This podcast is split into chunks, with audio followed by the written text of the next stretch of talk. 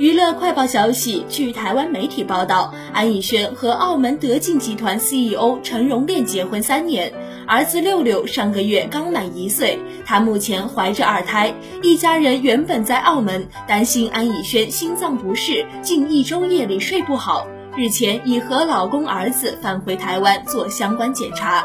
八月九号，她分享六六误吃猫粮，老公急着补救导致儿子大哭的影片，搞笑点评：爸爸带娃活着就好。陈荣炼怕她担心，表示：哎呀，没事儿啦，猫粮没什么。安以轩回逗他：真的没事儿吗？你觉得没什么？那明天开始我就用牛奶泡猫粮喂你当早餐。安以轩表示，原计划八月底才回来，但爸爸六十岁生日，高龄的奶奶前阵子摔伤，加上他心脏不适，担心的家人希望他提前回来并做详细产检。陈荣烈为此暂停澳门生意，带着六六陪在他身边。